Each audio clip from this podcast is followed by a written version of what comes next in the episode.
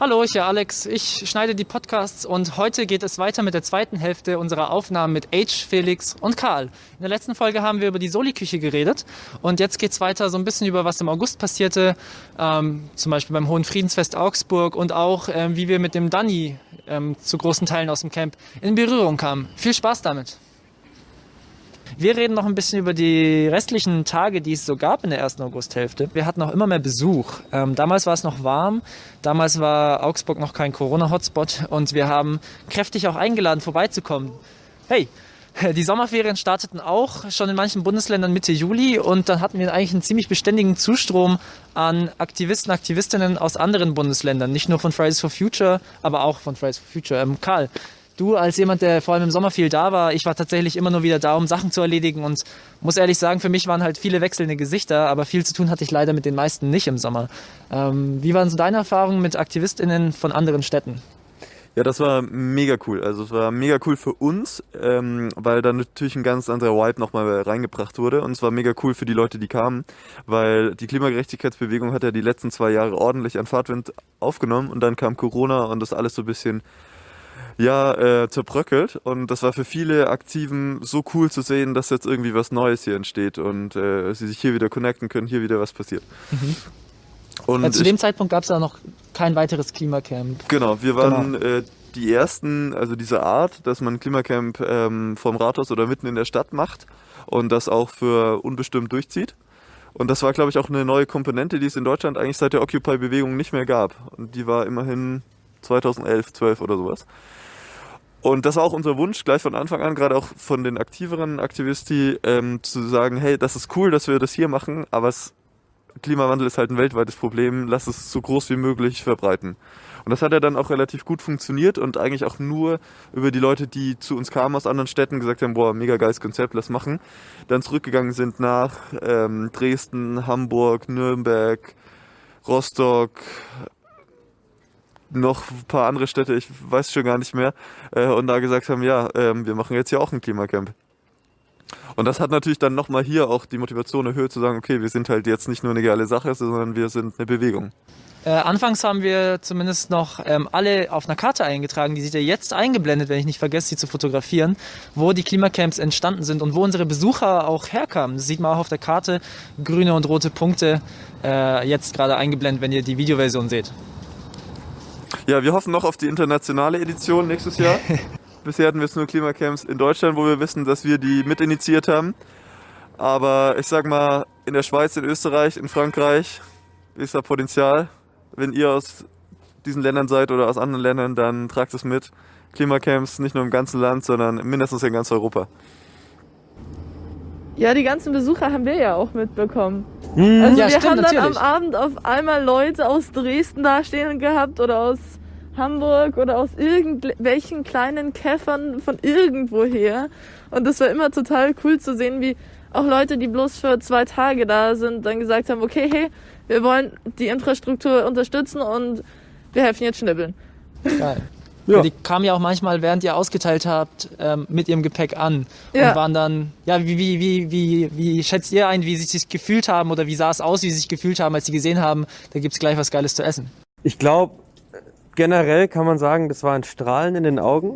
Aber ich würde tatsächlich sagen, nicht nur wegen der Küche. Das wäre, das wäre, glaube ich, ein bisschen zu hoch gegriffen. Ich glaube generell die ganze Atmosphäre und das ganze Camp hier hat äh, diese Leute, die hier einfach angekommen sind, beeindruckt. Und äh, das kann ich nur, nur bestätigen, weil mich hat das auch beeindruckt, als ich das erste Mal irgendwie hier war und das so gesehen habe. Und dann natürlich, wenn es noch warmes Essen gibt, ja, was will man mehr? Mhm. Also, es ist ja perfekt. Ja, äh, warm war es übrigens immer, stimmt's? Oder zumindest fast immer. Ja, außer wir haben wirklich Antipasti gemacht und da Antipasti sind halt genau. kalt. Weil das ist ja auch nicht selbstverständlich. Das wurde, glaube ich, noch kein einziges Mal erwähnt. Das war eigentlich so ziemlich immer warm. Ja. Das war auch nochmal sehr viel, äh, sehr gut für die Energie der Leute hier. Und es war auch ziemlich cool, dann äh, neue Leute mit reinzunehmen, einfach mit dem Argument, hey, es gibt Essen. Ähm, und dann übrigens nachher ist noch ein Vortrag, komm mal mit, komm mal mit. Genau. Ja, wer war denn so ungefähr da? Also, wen hast du so miterlebt? Aus welchen Städten? Wer war so dabei? Ja, ergänzt mich gern, aber es war einfach so richtig divers. Wir hatten Leute aus Murnau, also einem kleinen Kaff, ähm, in Bayern, wir hatten Luisa Neubauer, wir hatten äh, die Berliner Phrase for Future OG, äh, wir hatten Leute aus Österreich, aus der Schweiz, äh, große Städte, kleine Städte, ähm, viel natürlich Phrase for Future, aber nicht nur. Ältere, jüngere, aber im Schnitt würde ich sagen so zwischen 15 und 25. Oder? Cool, ja. Es gab auch ein paar Ausreißer, es gab auch ganz wenige, die waren so, sage ich mal, Mitte 30. Ähm, aus Augsburg hatten wir natürlich alle, jedes Alter dabei. Wir hatten hier auch äh, Zweijährige, stimmt das? Äh, drei und Vierjährige. Die, die dann in, der, in ihrem Kindergarten dann Demo gespielt haben. Genau, wir, hatten, wir haben auch Rentner aus Augsburg hier im Camp, aber Besuchende waren jetzt schon eher in dem Alter jugendlich, junge Erwachsene. Ähm, wir hatten dann auch in dem Zeitraum gesagt, so langsam wollen wir das Camp professioneller aussehen lassen. Und was ich fand, was eine, ein großer Schritt war für die außenstehenden Leute, weil unser Hauptanliegen ist immerhin Bildung gewesen, Bildung der Menschen durch Vorträge, durch Anwesenheit, durch Aktionen. Ähm, war das Forderungssegel, das man jetzt auch sieht, ist vorne bei uns im Camp und auch die Tafel. War jemand von euch beteiligt, wie das entstanden ist? Ich, weil ich weiß nur noch, ich bin manchmal hier gewesen, habe gesehen, wie halt ganz viele auch von den Besuchenden da mitgemalt haben. Also ich war nicht dabei, als es gemalt wurde, aber als es beschlossen wurde. Im Plenum? Ähm, Im Plenum. Geil. Ja, weil ähm, da war das Camp ja noch relativ neu und genau. man war sich halt nicht so ganz sicher, wofür stehen wir jetzt eigentlich? Oder man, man hat sich schon natürlich irgendwie gedacht, ja, für Klima und so, aber es wäre auch irgendwie ganz geil, wenn man nicht irgendwie das irgendwie hinschreibt und sagt, so das, das und das sind unsere Punkte bitte. Mhm. Und ähm, genau das haben wir dann eben uns irgendwie so überlegt und gedacht und haben dann eben diskutiert, welche Punkte man da draufnehmen könnte und so ist dann eben dieses Banner da entstanden. Wie, wie schnell kam es denn zustande? Weil immerhin sind es sehr lokale Forderungen und beim Klima ist ja beim globalen Problem schon schwer, sich auf lokale Forderungen zu einigen. Ich glaube, das wurde vielleicht zweimal oder so im Plenum angesprochen und so und dann war das eigentlich doch relativ schnell beschlossen. Ich war aber auch nicht in allen Plänen dabei, muss ich sagen. Ich war ja. oft am Abendplenum dabei, bei den Morgenplänen quasi gar nicht. Mhm. Ähm, ja. Cool. Mein, ich glaube, viele Leute hatten äh, schon Ideen und hatten einfach schon gewisse Vorstellungen, weshalb es nicht so lange gedauert hat, das Ganze zusammenzutragen, mhm. weil halt jeder irgendwie was dazu beigetragen hat und dadurch die Idee, die schon äh, da war, einfach bloß ja in, in Wortlaut gefasst wurde und äh, präsent mhm. für alle dann dargelegt wurde. Ja. Und soweit ich weiß, ist diese erste also nicht ganz das erste. Wir hatten eigentlich zuerst ein ganz kleines Forderungssegel, das war eigentlich nur so ein Laken. Aber dann, kurz Zeit später, wurde das große Forderungssegel gemalt und das ist immer noch das gleiche, das da hängt. Das wurde einmal aufgefrischt, da wurden die Farben nochmal erneuert, da wurde alles nochmal nachgemalt. Und seitdem ähm, ziert das unser Camp und auch ganz viele Motive bei Zeitungsartikeln. Ja, so Ende Juli und vor allem im August hatten wir auch wieder unsere wöchentlichen Demos so ein bisschen gestartet. Fridays for Future Augsburg hat zwar nie wöchentliche Demos gemacht, eher so alle zwei, drei Wochen und auch andere Bewegungen hier in Augsburg haben ähm, Demos alle, alle paar Wochen gemacht. Jetzt waren wir hier dauerhaft im Camp und haben uns so langsam damit angefreundet, hier so im Camp zu sein, aber wir wollten auch wieder Leute außerhalb des Camps erreichen. Ähm, Karl, ich meine, du warst da einigermaßen dabei beim Starten der Demos. Erinnere ich mich richtig? Ja, es war jetzt nicht mein Verdienst, aber ich habe es mitbekommen auf jeden Fall. Ähm, also das Camp hat einfach eine neue Dynamik reingebracht und da äh, war halt auch irgendwie klar zu sagen, hey, wir lassen uns die Demos nicht nehmen. Ähm, Corona ist scheiße, aber Klimawandel ist mindestens genauso schlimm, also eigentlich deutlich schlimmer, ja. Und äh, deshalb fangen wir mit Demos wieder an. Und ich denke, das Klimacamp war ein wesentlicher Grund, warum das wieder gestartet wurde.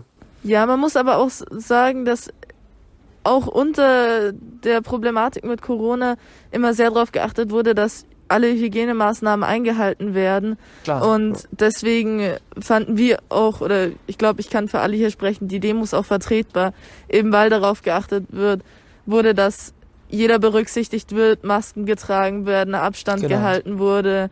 Also ohne die Maßnahmen wäre das ja auch nicht gegangen. Ja, also auf jeden Fall immer Maske. Ohne Maske also war Teilnahme nicht möglich auf jeden Fall. Und Blockbildung, damit, falls doch hinterher was bekannt wird, man weiß, wie man kontaktieren muss. Das ist auf jeden Fall sauber gelaufen. Ich war auch manchmal dabei, aber halt nicht bei der Entstehung dabei. Ähm, wir haben auch unser Einwohnertickets gefeiert. Und zwar haben wir am 1. Juli angefangen, am 1. August waren wir dann einen Monat da. Ähm, war jemand von euch zufällig dabei? Ich war dabei. Tatsächlich ähm, nur ganz kurze Worte, weil ähm, Einmonatiges wurde gut von der Presse auch dokumentiert. Ähm, war ganz witzig, schon am Morgen war hier Bayerischer Rundfunk, soweit ich weiß, da AZ war zwischendurch da. Ähm, schade, dass niemand von euch es geschafft hat, aber es war auch in der Früh, die Soli-Küche war da bestimmt noch am Arbeiten für den Abend, für das einmonatige Festessen am Abend. Ähm, Waren das die Aufstriche? Kann sein, ich war da am Abend nicht mehr da. Ich glaube, na, wir sind nachmittags dann mit den Aufstrichen gekommen. Nachmittags. Das war der Tag, wo Igor von in der Früh abgelaufen ja, geil. ist und die Nachbarn ähm, amüsiert hat. Aber deswegen schon so früh an? Hat, wolltet ihr extra fürs Einmonatige schon am Nachmittag Essen bringen? Ja, schon. Okay, geil, ja. Das war auf jeden Fall auch ein Highlight. Äh, wir haben hier getanzt, wir haben viele Sachen gemacht. Ich habe das meiste selbst schon leider vergessen, aber da da schauen wir am besten nochmal hinterher. Da schaut ihr in unseren Pressespiegel auf der Website, da steht alles noch gut dabei. In Augsburg haben wir auch einen Feiertag, den gibt es sonst nirgends in Deutschland. Da muss auch niemand arbeiten und zwar das Friedensfest. Friedensfest. Augsburger Hohe Friedensfest. Und wir haben die meisten Feiertage in ganz Deutschland. Kommt nach Augsburg, zieht ins Klimacamp. Ja, am 8.8. Ich glaube, das fiel sogar dieses Jahr auf einen Sonntag oder Samstag. Wer weiß. Ihr wisst es, wenn ihr das nee, Video anschaut. Nee, es war kein Sonntag, Es war kein ich. Sonntag? weil wir einkaufen gehen mussten ne? ah. für einen Tag mehr. Ich glaube, das war kein Sonntag. Ich glaube, wir haben es vergessen. Nein, wir sind dann kurz vor acht noch einkaufen gegangen. Das war das. Da, ja, genau, genau. Wir hatten das vergessen und sind dann kurz vor Ladenschluss noch in diesen Supermarkt gestürmt und haben versucht, alles zu ergattern, was noch da ist. Gab es am Friedensfest ähm, irgendein spezielles Menü von euch, von der Küche? Oder war es einfach nur diese Sache, dass ihr es fast vergessen habt einzukaufen? Wir, wir haben es gerade noch vor Ladenschluss geschafft. Ja, aber ist an dem so Tag nicht jeder Laden zu in Augsburg? Zu, ist am Friedensfest nicht jeder Laden davor. zu? Ah, am Tag davor, am Tag davor, ja genau. Okay, am Tag davor habt ihr es noch geschafft einzukaufen. Äh, an dem Tag haben wir aber eine Demo gemacht, weil äh, in Augsburg ist zwar gerade kein Krieg, aber wir haben eine Demo bei Premium Aerotech gemacht. Und dazu erzählt Karl was und auch zu den Hintergründen dazu. Ja, Premium Aerotech äh, sitzt in Augsburg und nördlich von Augsburg. Ähm, hieß früher mal Messerschmitt-Werke. Ähm, übrigens auch direkt hinter uns äh, war ein Teil von Messerschmitt. Die haben da so Feinmechanik hergestellt. Ähm, und Messerschmitt Flugzeuge, wer sich da ein bisschen auskennt, waren die Nazi-Standardflugzeuge. Äh, lange Zeit war auf dem Werksgelände von Premium Aerotech auch ein großes Schild mit äh, beste deutsche Werkarbeit oder stolz sind wir auf die deutsche Werkarbeit seit 1943 oder so. Alter. Ähm, und das in Augsburg zusammen mit äh, Renk, die machen auch fleißige Rüstungsforschung. Sie waren jetzt auch letztens wieder beim Krieg in der Türkei dabei. Äh, das zweite große Unternehmen die äh, lange Zeit auch in der Rüstungsforschung eben aktiv waren. Wir sind da hingegangen, ähm, um drauf Also zur Aerotech? Nicht also zu, zu Premium Aerotech, genau. Vor Renk gab es aber auch schon Aktionen, ähm, wo Leute aus dem Klimacamp dabei waren. Und äh, haben da eine ziemlich coole Kundgebung gemacht, ähm, wo wir ein großes Banner hatten, äh, schöne Fotos gemacht haben, äh, paar gute Reden hatten. Und ähm, wir hatten auch ähm, eine, eine ältere Person da, die schon sehr lange hier Friedensarbeit macht und dann nochmal aufgeklärt hat, wie in den 90ern eigentlich die Chance war, ähm, diesen, diesen industriell-militären Komplex auf Minimum zu beschränken, äh, weil ja da quasi erstmal Frieden war weltweit und da starke Versuche waren innerhalb von Augsburg, ähm, Aerotech zu transferieren in was zivilgesellschaftliches. Das war für mich neu und fand ich total interessant und auch zukunftsweisend dass man halt diesen Übergang schafft und dieses dumme Argument mit, ja, da äh, gefährden wir Arbeitsplätze, äh, auch wenn dafür andere Leute sterben, ähm, zu transferieren und zu sagen, nein, wir gefährden halt nicht Arbeitsplätze, sondern wir sichern Arbeitsplätze für eine friedliche Wirtschaft. Insofern, ja, cooles, cooler Input, äh, waren wieder auch Leute aus ganz Deutschland dabei ähm, ja, und gab auch Presse. Kann man alles nachlesen. Ja, danke Karl für die ähm, Rückschau, wie das da war ähm, ist auch immer wichtig für uns als Friedensstadt ähm, zu, dazu zu stehen. Deswegen ist für uns als AktivistInnen das natürlich selbstverständlich, so eine Demo am Hohen Friedenfest zu machen. Wie war da eigentlich so die Rezeption oder gab es da irgendwie eine Rückmeldung von der Stadt oder von der Presse? Von der Presse gab es einiges, ja. Ähm, von der Stadt soweit nicht, aber die haben jetzt auch nicht konkret adressiert. Äh, wobei kleiner Nachtrag, äh, ein wesentlicher Grund, warum das damals mit der Transfusion in eine friedliche Wirtschaft nicht ganz funktioniert hat oder gar nicht funktioniert hat, äh, waren zum einen konservative Funktionäre innerhalb der, des Betriebsrats und des Unternehmens, aber halt auch die Stadt selber, die da keinen Bock drauf hatte, obwohl das ja ein Musterprojekt gewesen wäre für eine Friedensstadt. Sich, äh, das wäre einfach so genial gewesen, PR-technisch, aber ja. So, ähm, Felix und Age haben leider keine Zeit mehr. Vielen Dank, dass ihr da wart. Karl und ich reden noch ein bisschen weiter. Ähm, danke an euch. Gern noch abschließende Worte an alle unsere Zuhörer. Ja, danke, dass wir eingeladen waren. Es war schön mit euch und wie ja schon vorhin angemerkt wurde, wenn ihr mal Hilfe braucht beim Kochen, dann kontaktiert uns. Ich glaube, da kann ich für alle von uns aus der Küche reden, auch die, die heute nicht da sind. Und wie gesagt, nochmal an alle ein fettes Dankeschön, die in der Küche mitgeholfen haben, an unser Kernteam und danke an das Klimacamp, dass ich mit dem Klimacamp so viel erleben durfte und so viel neue Erfahrungen sammeln konnte. Und unterstützt das Augsburger Klimacamp. Hey. Kommt ihr im Frühjahr wieder? Auf jeden Fall.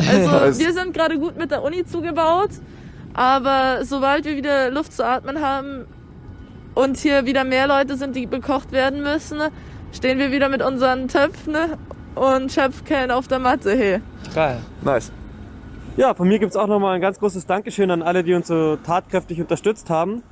Und ähm, ja, kann eigentlich auch nur sagen, dass es mich wahnsinnig gefreut hat, dass es mir wahnsinnig viel Spaß gemacht hat und ähm, ja. Ich glaube, das darfst du nochmal neu sagen. Genau, dann gibt's von mir auch nochmal ein ganz großes Dankeschön an alle Leute, die uns so tatkräftig unterstützt haben bei unseren riesigen Kochaktionen. Ähm, ohne die ganzen Helfer hätte das schlichtweg nicht funktioniert. Ähm, und ich bin ja wirklich glücklich, dass ich diese Erfahrung machen durfte und freue mich, wenn ich das nochmal machen darf. Ähm, deswegen, ja, ich habe ich hab Lust, wir alle haben Lust zu kochen. ja. Ähm, gebt uns eine Gelegenheit zu kochen. Danke. Und weiter geht's leider nur noch mit Karl und mir. Tschüss. Tschüss. Kurze Gewinnspielwerbepause. Karl hat hier für euch ein Quiz für alle, die beim Podcast zuhören. Schreibt die Antworten in die Kommentare und seid einer der glücklichen Menschen, die die exklusiven Klimacamp-Sticker gewinnen können. Unterschrieben von Luisa, Alex und Karl. Sind Unikate, sind die allerletzten drei, die wir haben. Antwortet sofort, sonst gibt es keine Klimacamp-Sticker mehr für euch. Okay, und hier kommen die drei Fragen. Frage Nummer eins. Wer hat mehr Mitglieder in Bayern? Antwort A, die CSU oder Antwort B, der Bund Naturschutz in Bayern e.V. Frage Nummer zwei. Wer hat das erste zugelassene 3-Liter-Auto in Deutschland gebaut? Wo übrigens kurz davor noch ein wichtiger Vertreter der deutschen Autoindustrie meinte, das sei technisch unmöglich. Offene Frage. Und Frage Nummer drei. Erinnert ihr euch an die erste Klimakrise mit dem Ozonloch, die wir zum Glück mehr oder weniger gemeistert haben? Das Ozonloch senkt, also schließt sich gerade wieder. Ähm, das Ozonloch ist vor allem durch FCKW, Fluorkohlenwasserstoff, ähm, Gase und Flüssigkeiten entstanden. Und äh, die waren vor allem in Kühlmitteln verbaut, also vor allem in Kühlschränken. Und jetzt kommt die Frage, äh, wer hat den ersten FCKW-freien Kühlschrank gebaut? Und wer hat danach als Antwort ähm, in die deutsche Öffentlichkeit geschrieben, dass dieser Kühlschrank explodiert, obwohl es eine Lüge war. Auch wenn ihr nur eine Antwort habt, schreibt es in die Kommentare und vielleicht gewinnt ihr einen exklusiven Klimacamp Augsburg Sticker. Zurück zum Video. So, Felix und Age hatten leider keine Zeit mehr, mit uns weiter hier zu bleiben.